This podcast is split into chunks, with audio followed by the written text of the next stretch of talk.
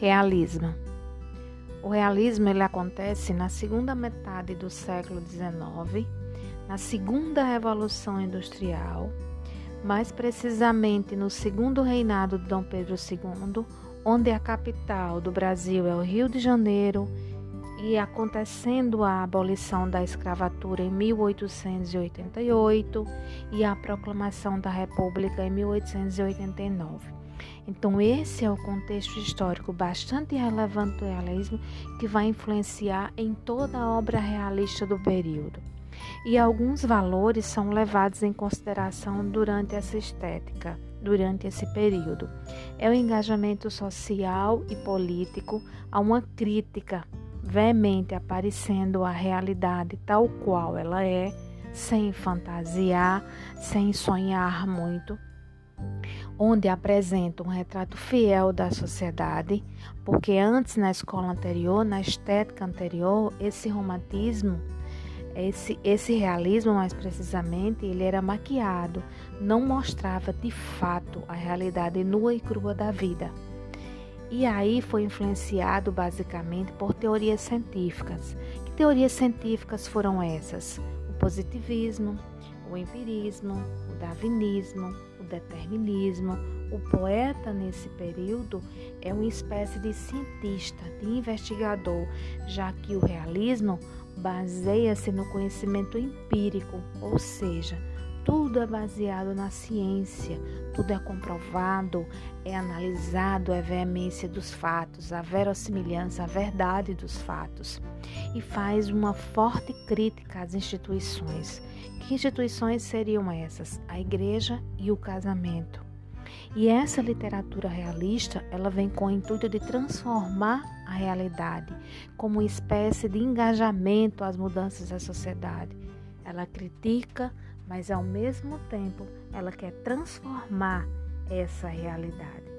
E aí nós temos algumas características muito fortes durante esse período que se contrapõem fortemente ao romantismo. Nós temos principalmente a objetividade, enquanto no romantismo tem-se a preocupação com a subjetividade, que é expor os sentimentos e as emoções do poeta, no realismo não. Não há essa preocupação, ela é uma literatura mais voltada para a objetividade, para a importância dos fatos, tais quais eles representam, apresentando a verdade da vida, a verdade da sociedade, a verdade do mundo, e com forte descritivismo, através da razão, da observação, da análise, já que o poeta ele é um cientista e um observador, um investigador, aparentando aí, apresentando um retrato fiel desses personagens, preocupados mais com o universalismo da vida, o universalismo como um todo, e não o individualismo, e não o sentimentalismo voltado essencialmente para as emoções. Como principal representante dessa época, nós temos Machado de Assis. Machado de Assis ele inicia o realismo com uma obra muito famosa intitulada Memórias Póstumas de Brás Cubas, em 1881. Mas ele teve duas fases muito importantes. Ele não teve só uma fase realista, ele teve uma fase romântica também. Então, essa primeira fase romântica foi chamada de preparatória. E algumas obras foram muito importantes nesse período, que foram Ressurreição, A Mão e a Luva, Helena e a Garcia. E aí nós temos, na segunda fase, nós temos uma fase realista chamada de maturidade, que é justamente o início, a primeira obra Memórias Póstumas de Brás Cubas em 1881. Temos Quincas Borba, temos Esaú e Jacó e Memorial de Aires. Mas a obra mais famosa entre todas essas aí é justamente Memórias Póstumas de Brás Cubas, né? publicada basicamente em 1881. O livro aborda as experiências de um filho abastado da elite brasileira do século XIX, intitulado Brás Cubas, que o livro ele começa pela sua morte, descreve a cena do enterro, dos delírios antes de morrer, até retornar à sua infância, né? que é quando a narrativa segue de forma mais ou menos linear, interrompida apenas por comentários né, do narrador, em que ele instiga também o leitor a entrar junto dessa história, a entrar dentro dessa história. E no início do livro, ele tem uma dedicatória, e essa dedicatória é bastante interessante e diz o seguinte: Ao verme que primeiro roeu as frias carnes do meu cadáver, dedico com saudosa lembrança estas memórias póstumas.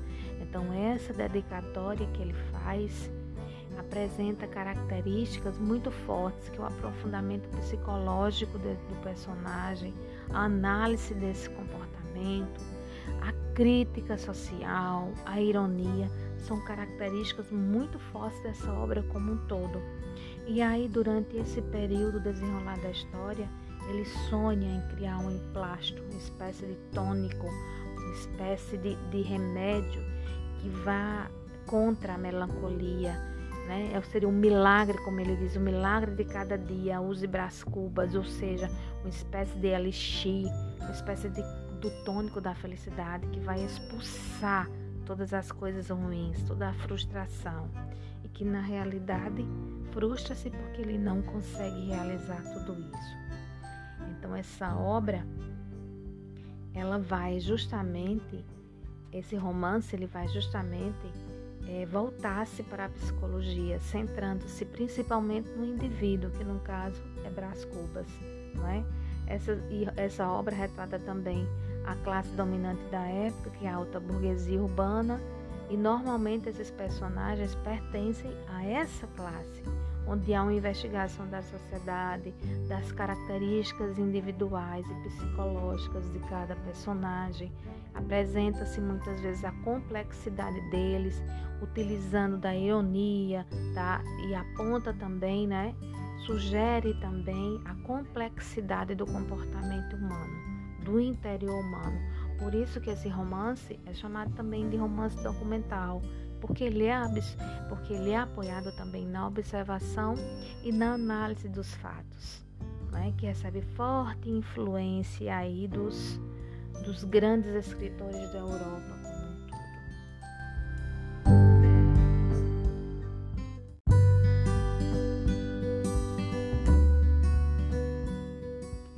Naturalismo. O naturalismo é uma corrente do realismo e tem o um maior enfoque nas classes populares, ou seja, ele trata basicamente das classes menos privilegiadas da sociedade.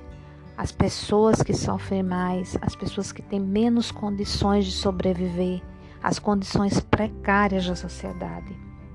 E a literatura naturalista, ela propõe uma nova maneira de observar e denunciar a condição humana e a divisão dessas classes. É importante dizer também que, por ser uma corrente do realismo, muitas de suas características remetem aos traços realistas, tais como a visão crítica, o descritivismo e a objetividade, que é justamente o oposto da escola anterior, que é o romantismo. Enquanto o romantismo está preocupado essencialmente com a subjetividade, o naturalismo e o realismo estão preocupados com a objetividade dos fatos, a objetividade dos argumentos. O naturalismo também possui outras características, dentre elas a visão determinista, a animalização dos personagens, ou seja, os personagens são comparados constantemente aos trejeitos, aos gestos, né? Os gesticulados animais tem também o objetivo, é, o objetivismo científico, ou seja, tudo é baseado na ciência, tudo é baseado no conhecimento empírico. Temos a sexualização do elemento feminino, onde o homossexualismo aparece muito forte nesse período, principalmente o homossexualismo feminino, a impessoalidade, o descritivismo, tudo é feito de acordo com as minúcias, os menores detalhes possíveis de cada cena, tudo é minuciosamente averiguado, observado, analisado, justamente com foco no coletivo, diferente do romantismo que é essencialmente individualista. A valorização dos aspectos biológicos não é? principalmente as patologias, as doenças físicas e psíquicas, a despreocupação com a moral, existem fatos, né? os aspectos mais degradantes, mais chamativos da pessoa humana, da condição humana. A linguagem que é utilizada é mais simples, justamente por tratar-se de camadas mais populares que não têm conhecimento, que não têm uma certa formação, um certo grau de cultura. Essa linguagem ela é bem mais simples do que a linguagem utilizada no romantismo. Os grandes nomes dessa época foram é, Júlio Ribeiro, Domingos Olímpio, Adolfo Caminha, Raul Pompeia e Aloysio Azevedo. Este último que eu falei, Aloysio Azevedo, é o principal autor da época. E as obras que mais se destacam são O Mulato, Casa de Pensão e O Cortiço. Dentre essas três obras importantes, a que inicia o naturalismo no Brasil é O Mulato. Só que o principal romance naturalista do Brasil é O Cortiço, e justamente o mais famoso de Aloysio Azevedo.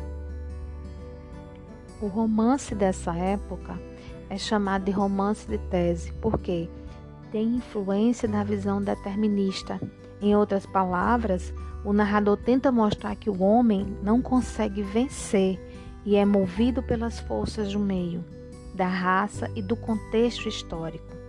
Dessa maneira, aí nessa comparação, há uma valorização dos aspectos patológicos e a previsibilidade de entender que os personagens eles estão vinculados ao determinismo da época. Então, o meio vai influenciar diretamente no comportamento do personagem, nas atitudes desse personagem. O meio vai dizer de que forma ele vai agir.